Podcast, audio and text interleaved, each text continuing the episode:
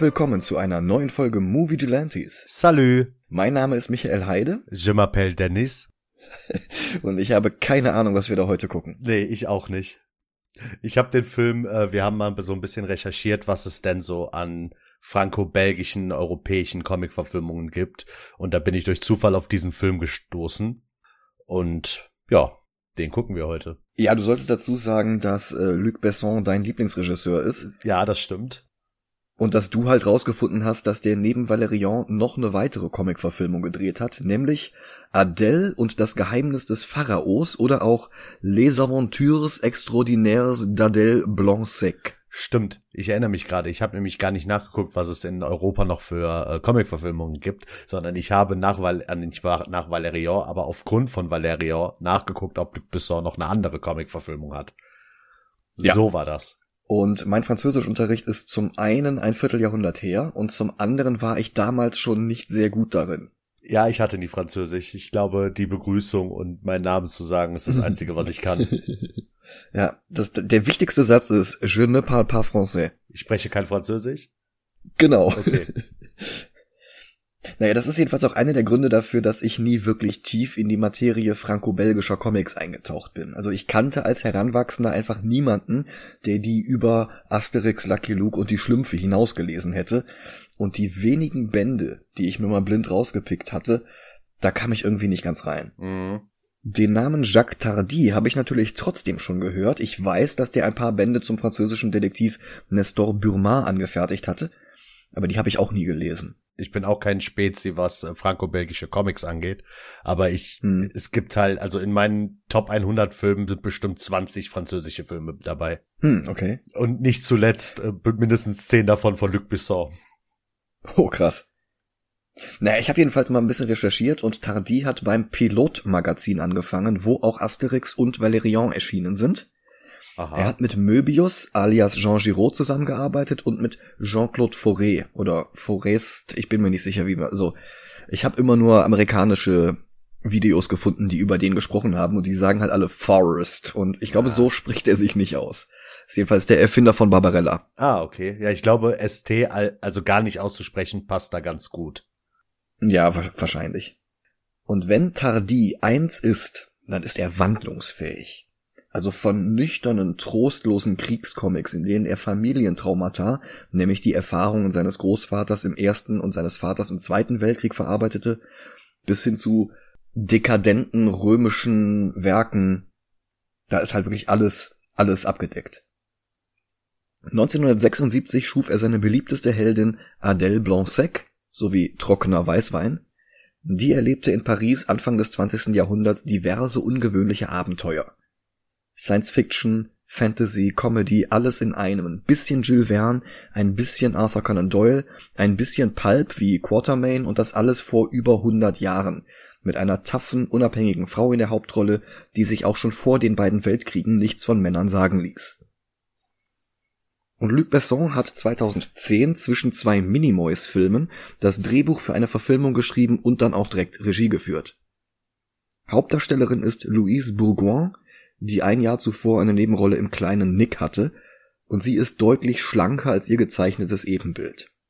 Ja, und damit bin ich auch schon am Ende meines Lateins bzw. Französischs. Also gucken wir uns den Film einfach mal an, vielleicht kann er ja was. Ja, würde ich sagen. Bis gleich. Bis gleich.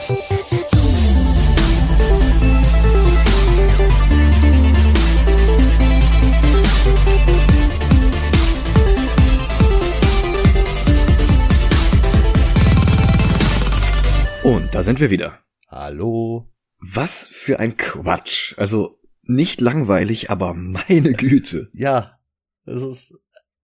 Nein, da muss ich am Ende was zu sagen. Okay, okay. Ah, schön, das ist einfach. Ah, ich weiß nicht. Besson nahm sich für den Film die Bände 1 und 4 der Comicreihe vor, Adele und das Ungeheuer von 1976 und Aufstand der Mumien von 1978 und er verknüpfte die beiden Geschichten zu einem Handlungsbogen.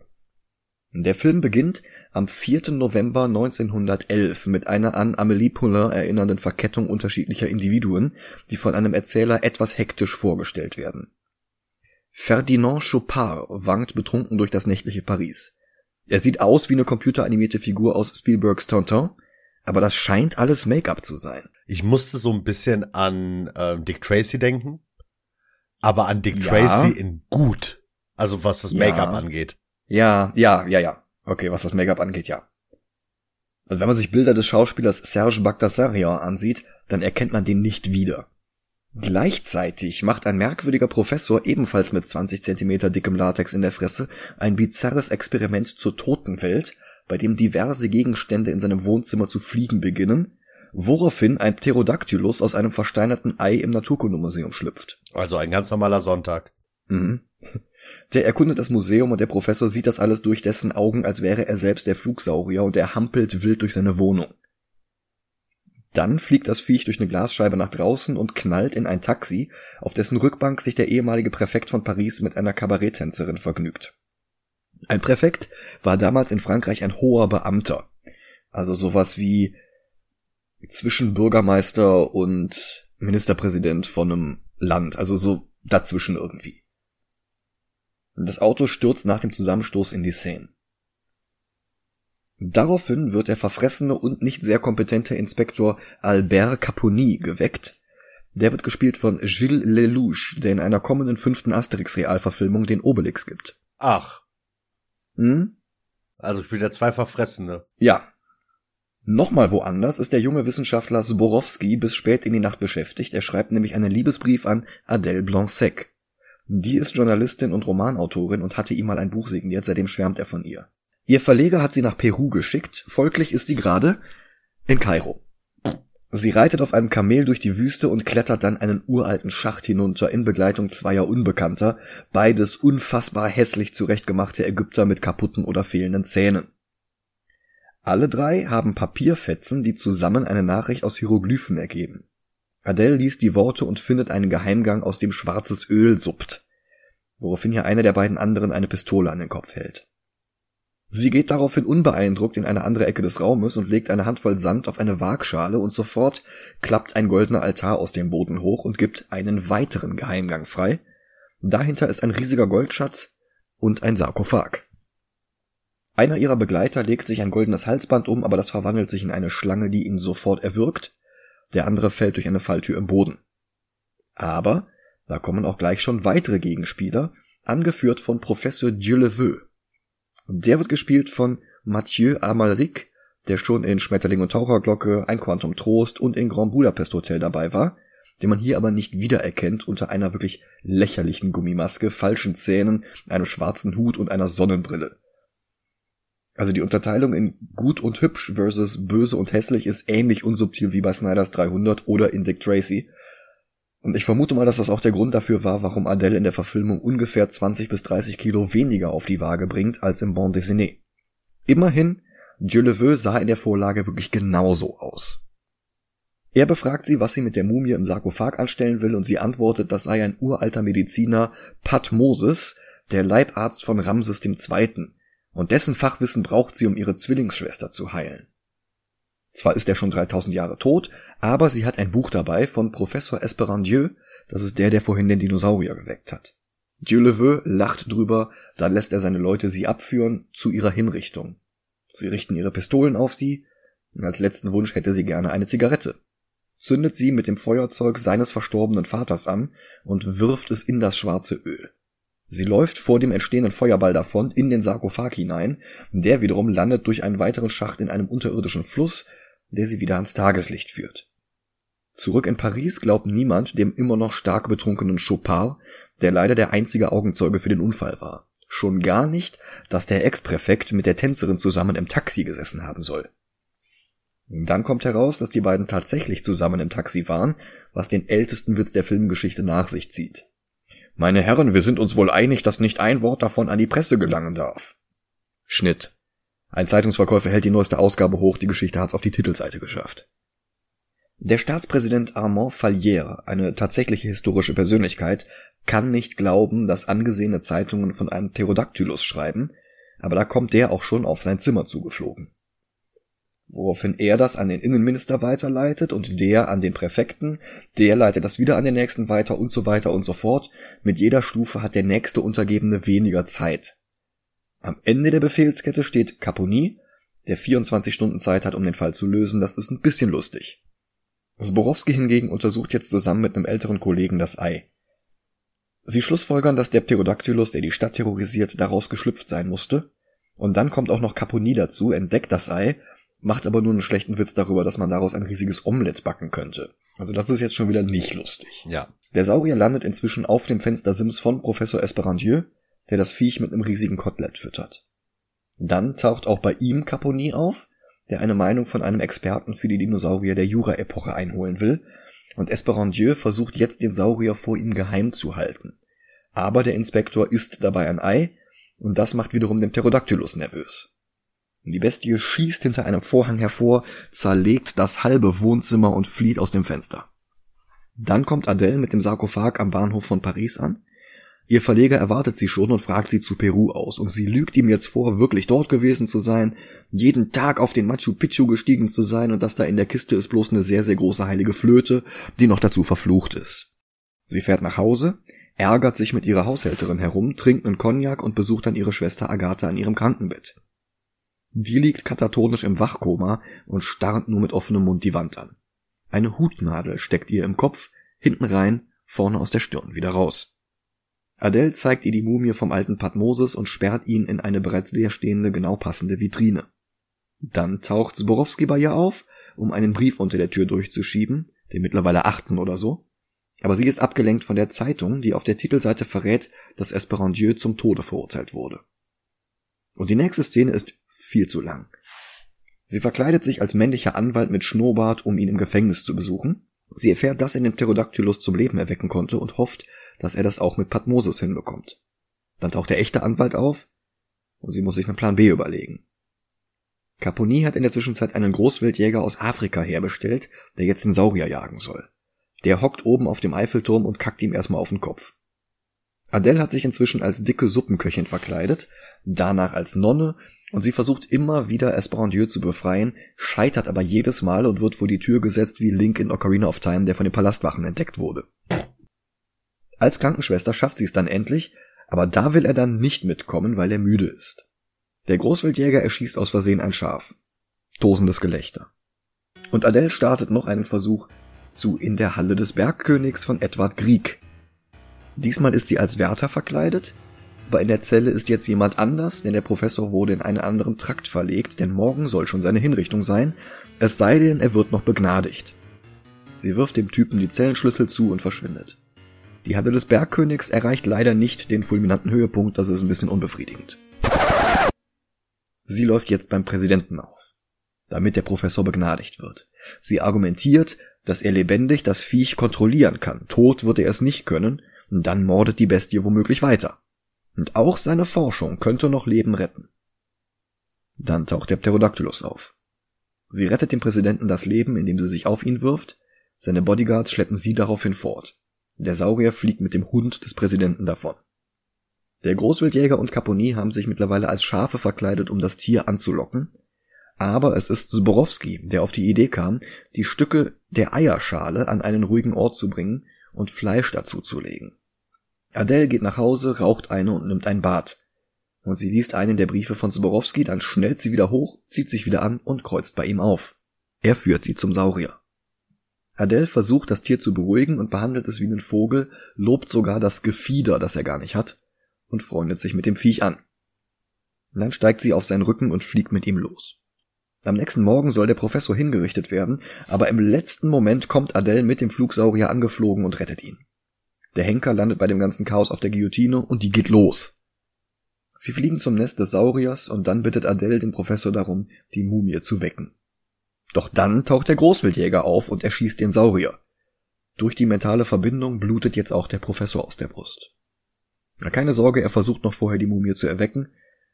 Adele muss bloß die ältesten Objekte in ihrem Besitz um den Professor herumdrapieren. Das macht sie auch, woraufhin die Objekte zu schweben beginnen.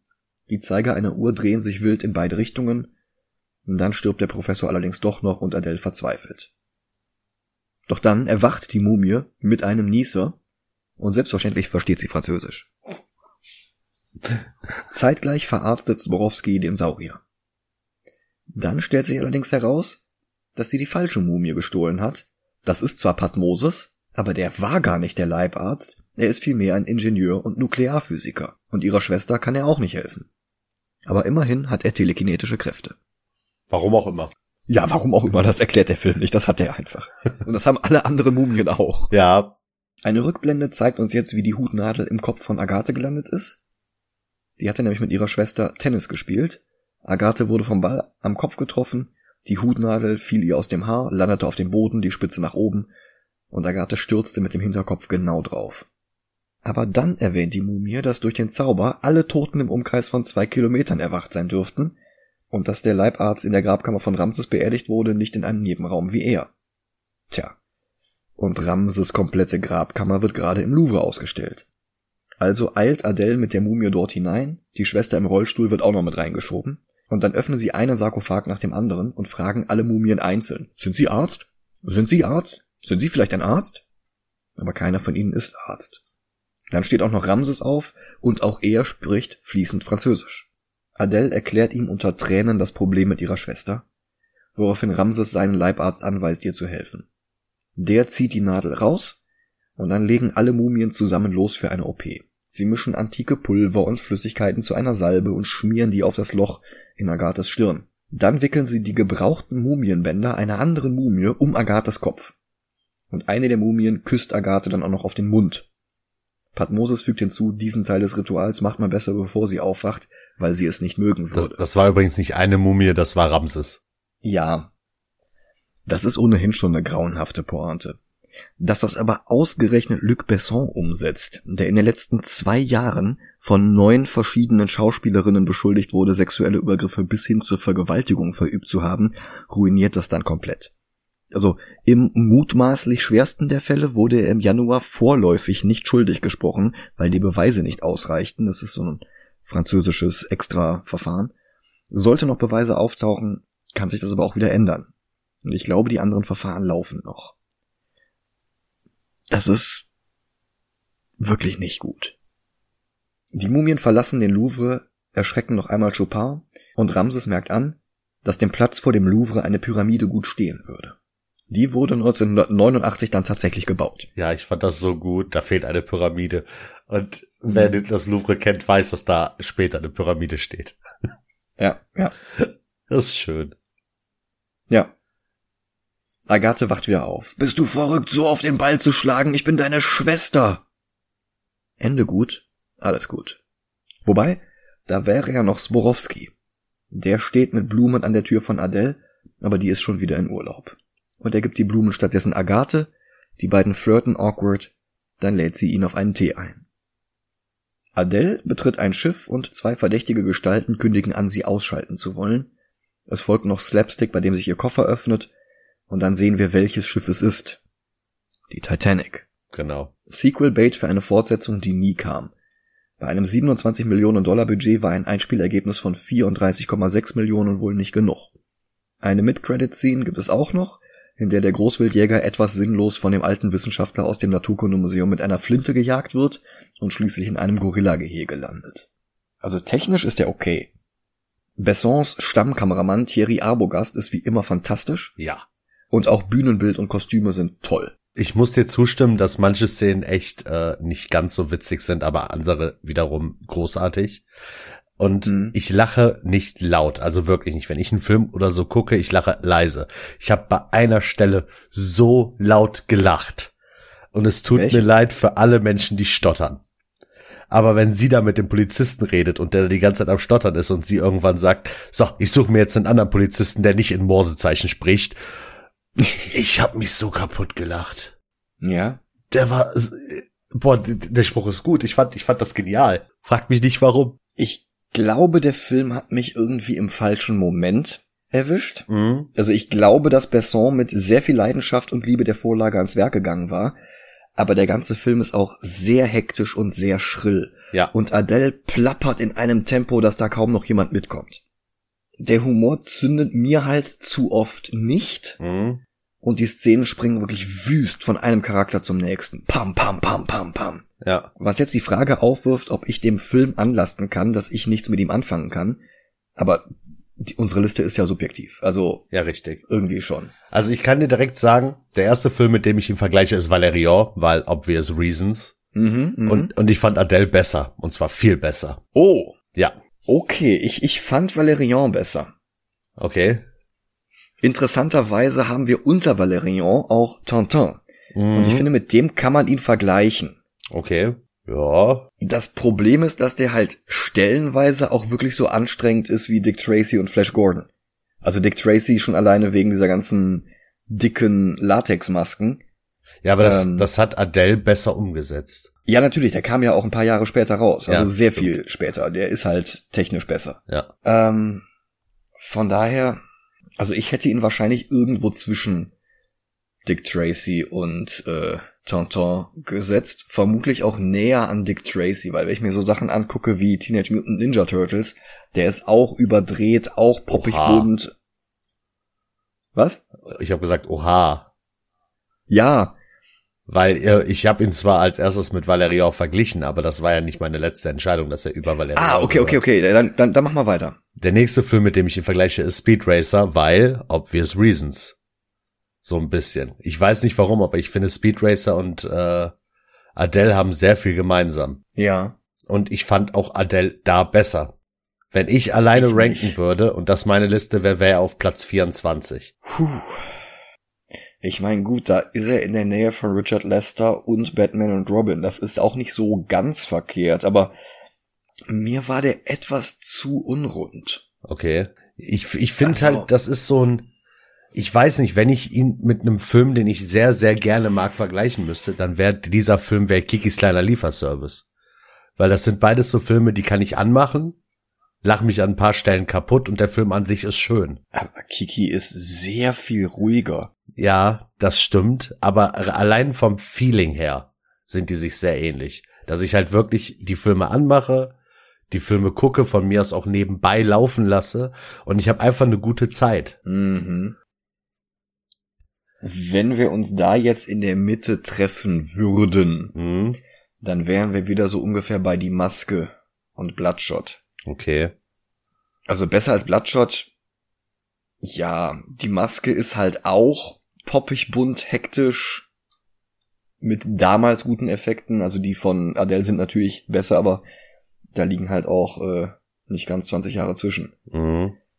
Ähm, Ich würde dir noch ein Angebot machen. ja. Neuer Platz 35. Rocketeer. Hm, Mhm. hm, hm. Weil da kann man ihn auch so ein bisschen mit vergleichen. Da kann man ihn mit vergleichen. Ich, ich äh, sehe da bloß nicht Adele als den besseren Film von den beiden. Okay. Ähm, also ich finde eigentlich auch Hellboy besser. Boah, nee. Aber- Sagen wir Platz 37. Ist okay. Unter Ghost in Ich the müsste Shell. ihn, glaube ich, über noch mal Kenshin. gucken und ich glaube, beim nächsten Mal gefällt er mir auch deutlich besser. Mhm. Ja, aber ist in Ordnung. Neuer Platz 37. Ja. Ohne, ohne Mist, das wäre so ein Film, den würde ich mir tatsächlich auf Blu-ray kaufen. Okay. Ich, ich fand den, ich fand den wirklich schön. Schön, ja. Also ich glaube, einzelne Standbilder davon wären auch toll. Also womit wir wahrscheinlich wieder genau das Comic hätten. Mhm. Ähm, ich denke auch, wenn ich den in 0,75-facher Geschwindigkeit sehen würde, dann fände ich ihn stärker. Okay. Ähm, vielleicht habe ich in der Nacht davor einfach schlecht geschlafen, aber äh, der war mir zu. Also verglichen mit dem fünften Element Mhm. war der mir zu Chris Tucker. Okay. Weil Besson macht ja doch sehr unterschiedliche Filme. Du hast zum einen so überdrehte Sachen wie Fünftes Element Valerian, zum anderen aber halt auch so Sachen wie Leon der Profi. Und Ja. ich glaube, ich hätte lieber was, was in die Richtung gegangen wäre. Ja, aber Leon der Profi ist schon ein sehr, sehr slow-paced Film. Ja, ja, natürlich, natürlich. Aber naja, wie gesagt, äh, Ich finde halt äh, zum Teil, also Leon der Profi ist äh, einer meiner, nee, wenn nicht sogar der Lieblingsfilm. Aber ich Mhm. mag halt auch diese, diese fast, also richtig fast-paced Sachen wie, wie Taxi und sowas. ja, ja, ja, ja. Hm? Und da passt Adele halt vollkommen rein. ja, ja, ja, will ich gar nicht bestreiten. Valerian ist ja auch so. Ja, eben. Hm. Nur, dass Valerian halt äh, Hollywood-Schauspieler hat, ne? Und, äh, Äh, ja. und äh, Adele halt mehr auf, ich sag jetzt mal, nationale Stars zurückgreift. Ja, ja, ja. Und ich mag die Schauspielerin. Ich finde die irgendwie super. Wie gesagt, die plappert mir ein bisschen zu schnell, Hm? aber sonst sehr sympathisch, ja. Aber gut, neuer Platz 37, Adele und das Geheimnis des Pharaos. Ich kann den Film nur empfehlen, wenn ihr mal, ich sag jetzt mal, entspannten Abend machen wollt, wo ihr nicht auf irgendwie Hektik, also ja, Micha sagt, der Film ist Also sehr ich finde, wirklich entspannend ist der halt gerade nicht. Okay. Also der, der macht Spaß. Hm? Der ist halt großer Quatsch. Aber, aber entspannend finde ich ihn nicht. Ja, gut. Ich sag mal, wenn ihr Action haben wollt, die nicht zu brutal ist. Sagen wir es mal so. Ja. Dann danke Dann fürs Zuhören. Sind wir auch schon wieder am Ende angekommen, genau. Vielen Dank fürs Zuhören. Gebt uns gerne eine gute Bewertung bei Apple Podcasts. Genau. Empfehlt uns weiter. Und nächste Woche beginnt Spider-Man Genau. von vorne. Klappe die zweite. Genau. Bis dahin, viel Spaß, habt eine tolle Woche. Macht's gut. Ciao, ciao.